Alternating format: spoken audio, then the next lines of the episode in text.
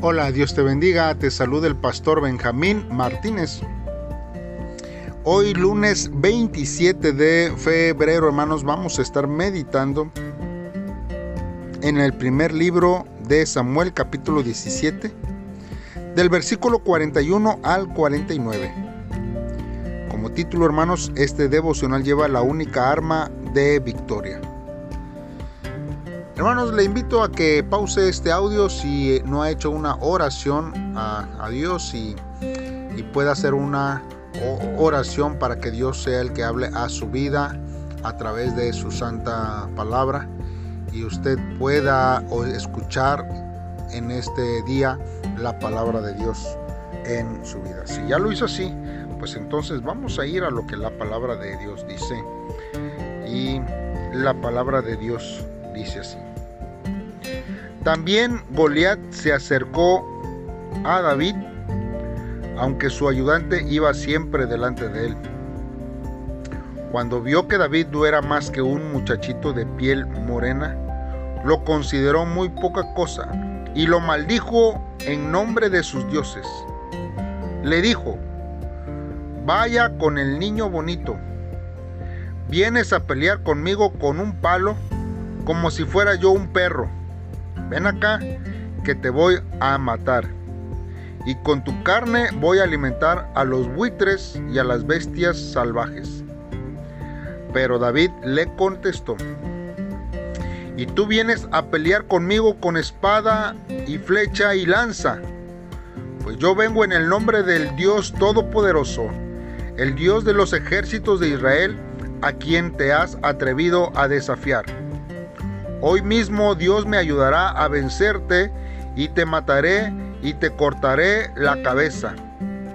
Hoy mismo alimentaré a los buitres y a las bestias salvajes con los cadáveres de los soldados filisteos, y todo el mundo sabrá lo grande que es Dios de Israel.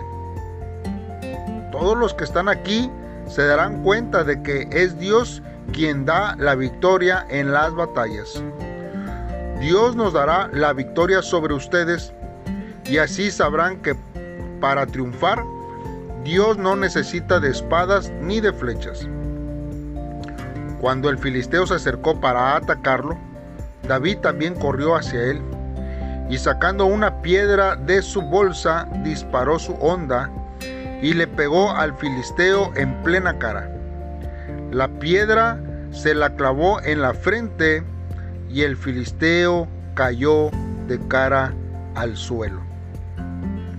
Muy bien hermanos, pues vamos a estar meditando en la palabra de Dios. Aquí hermanos, nosotros vamos a estar viendo que habían hasta el rey San Saúl había menospreciado a David por su apariencia. Él veía más bien a un chico sin adiestramiento para la batalla. Por eso, hermanos, es de que eh, dudan mucho y aún hasta Saúl intenta ponerle su propia armadura. Imagínese usted, eh, eh, yo no sé qué pensaría o qué estaría pensando el rey Saúl, porque este, porque pues la Biblia dice que él sobrepasaba a todos los israelitas. Entonces era obvio, era lógico que no le iba a quedar su armadura. Pero a lo mejor eh, pensando que a lo mejor le iba a estar ayudando, eh, él decidió este, hacer eso. Más, más, más sin embargo, hermanos, David vio que no, que no podía a lo mejor ni, ni moverse bien e intentó sacar la, la, espada y, se dio cuenta que, que no lo pudo hacer. Ahora, él cuando decide, hermanos, quitarse la armadura, él ya tenía en mente algo, hermanos. Él tenía un arma que nosotros vemos, hermanos, que en la palabra de Dios, este, había guerreros que utilizaban una onda. Y David prefirió, hermanos, ir y utilizar una onda y ir a escoger solamente cinco piedras lisas del arroyo. Hermanos, hay, hay muchos, muchos temas y he escuchado muchas predicaciones acerca de estas cinco piedras y hay muchos que le ponen algún tema o algún significado a estas piedras. Pero hermanos, no, no tenían estas piedras ningún significado alegórico para que pudiéramos nosotros implementarlas. Hay unos que dicen, son cinco, cinco fortalezas del cristiano para poder atacar a los gigantes, ¿verdad? Y comienzan a hacer de una forma alegórica cinco este, acciones que el cristiano tiene que hacer para derrotar al gigante. No, no es así. La Biblia no nos enseña nada alegórico. Simplemente, hermanos, se constituye nada más que las municiones necesarias para usar en su onda. Pareciera algo insignificante, hermanos, pero la onda, hermanos, ya era un instrumento de esta guerra. Nosotros vemos, si usted puede ir en jueces, hermanos, en el capítulo 20, versículo 16. La Biblia nos, nos habla y dice así, hermanos, de toda aquella gente había 700 hombres escogidos que eran zurdos todos los cuales tiraban una piedra con la onda a un cabello y no erraban. Hermanos, cuentan, e, estos hombres eran de la tribu de Benjamín y ellos, hermanos, eh, nos dice aquí que tiraban una piedra y le apuntaban a un cabello y no erraban. Quizás, hermanos, nosotros podemos pensar que estaba exagerando o que es una exageración. Más sin embargo, el propósito, hermanos, de esta cita va más allá de algo que no, no podamos creer, sino que establece el hecho de que estos hombres, hermanos, poseían una alta capacidad en usar la onda. Ahora bien, hermanos, David sabía exactamente lo que podía hacer con su onda hermanos, y él iba a intentar tirar a un punto vulnerable y fatal, que era su frente. Algunos hermanos dicen que David tiró este, piedras eh, en, la, en la unión de lo que nosotros conoceríamos aquí el tobillo o algunos otros piensan que es en la, en la canilla, que así le llaman, que era eh, una unión de la armadura y había un pequeño hueco ahí, hermanos, donde este, pudiera ser vulnerable para que eh, el soldado, en este caso Goliat, cayera, ¿verdad? De rodillas, ¿verdad? Y entonces David pudiera aprovechar a, a este a tirarle en la cabeza o aún hasta acercarse a él y degollarlo. Pero cuando nosotros nos vemos, hermanos, en cuanto a la profecía, y si nos vamos a Génesis capítulo 3, versículo 15, la Biblia dice, y pondré enemistad entre ti y la mujer, y entre tu simiente y la simiente tuya Dice, esta te herirá en la cabeza y tú le herirás en el calcañar. Hermanos, esto nos recuerda es, eh, que Dios, hermanos, ya ha predispuesto cómo derrotar al enemigo. Y esto, hermanos, nos proclama la venida, hermanos, de nuestro Señor Jesucristo. Y nos dice, hermanos, cómo el enemigo será derrotado. Entonces, hermanos, el Señor derrotará y herirá al diablo en la cabeza. No en el talón, no en el pie, no en la canilla, no en el, en el hermanos. Sino que es un acto profético, hermanos, en el cual se revela una y otra vez la derrota, hermanos, que Dios tendrá sobre el enemigo. David acerta hermanos, y le pega en la cabeza, este gigante cae y muere, hermanos. Y en los siguientes versos vamos a estar viendo, hermanos, qué acontece sobre eh, los filisteos y sobre este hombre. Hermanos, pero para esto nosotros tenemos que meditar porque nosotros hay veces que juzgamos bajo las apariencias.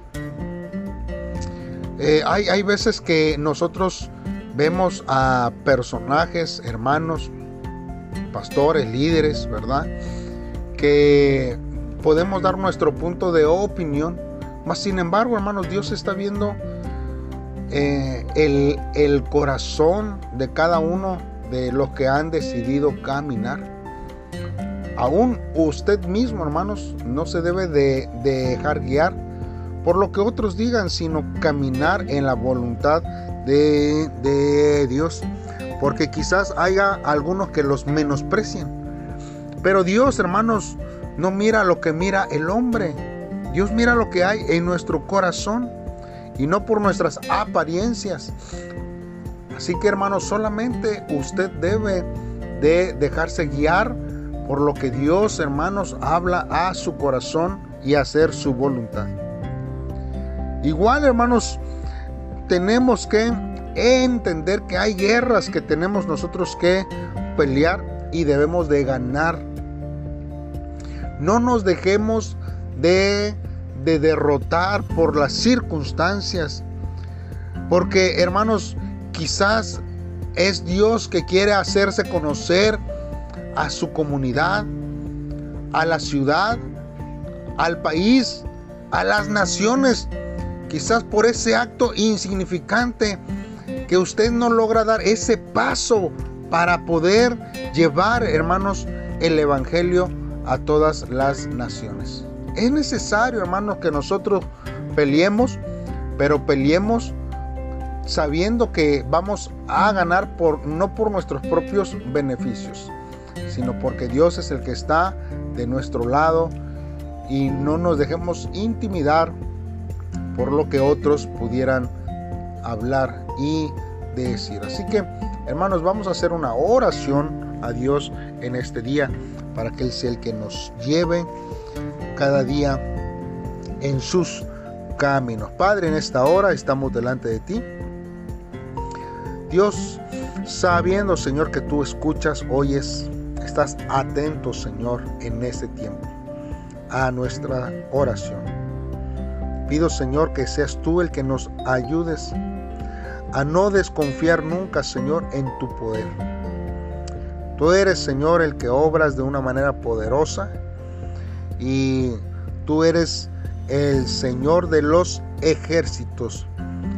Aunque las situaciones, Dios, se tomen adversas, difíciles, imposibles para nosotros mismos el llevarlas, Señor, a, a, cabo. Para ti, Señor, no hay nada imposible. Hoy sé, Señor, que tú, Señor, tienes la victoria. Y con tu mano y tu poder saldré, Señor, de la situación, del lugar donde yo esté, Señor, para predicar tu palabra, para hacer tu voluntad, en el nombre de tu Hijo Jesucristo. Señor, que no hay nada, Señor, que se levante contra ti. No hay nadie sin igual, oh Dios, como tú. Tú eres nombre sobre todo nombre, Dios. Y tú, Señor, puedes vencer cualquier situación que se avecine a nuestras vidas. Gracias, Señor, por querernos dar la victoria y nuestra vida, Señor, se esforzará para, para obtenerla haciendo tu voluntad en todo tiempo. En el nombre de Cristo Jesús te lo pedimos, Dios. Amén.